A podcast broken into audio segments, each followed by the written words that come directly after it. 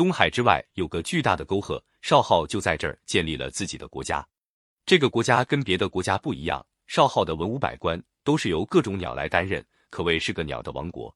凤鸟就是凤凰，知晓天时，少昊就命他做了立正的官；玄鸟就是燕子，春分来，秋分去，就叫他做了司分的官；赵伯就是伯劳鸟，夏至明，冬至止，就叫他做了司制的官；青鸟就是羌安鸟，立春明，立夏止，就叫他做了司棋的官；丹鸟就是锦鸡，立秋至，立冬去，就叫他做了司弼的官。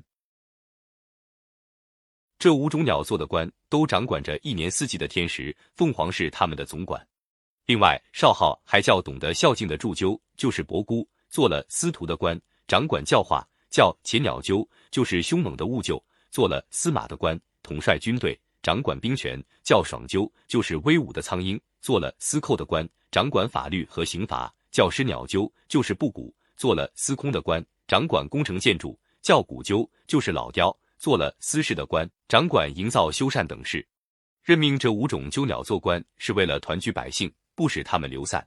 少昊还命五种野鸡做五种公官，分别掌管木工、金工、窑工、皮工和染工，以满足人民生活日用品的需要。还叫九种护鸟、候鸟做了九种农官，督促百姓适时播种，及时收获，不要一意放荡。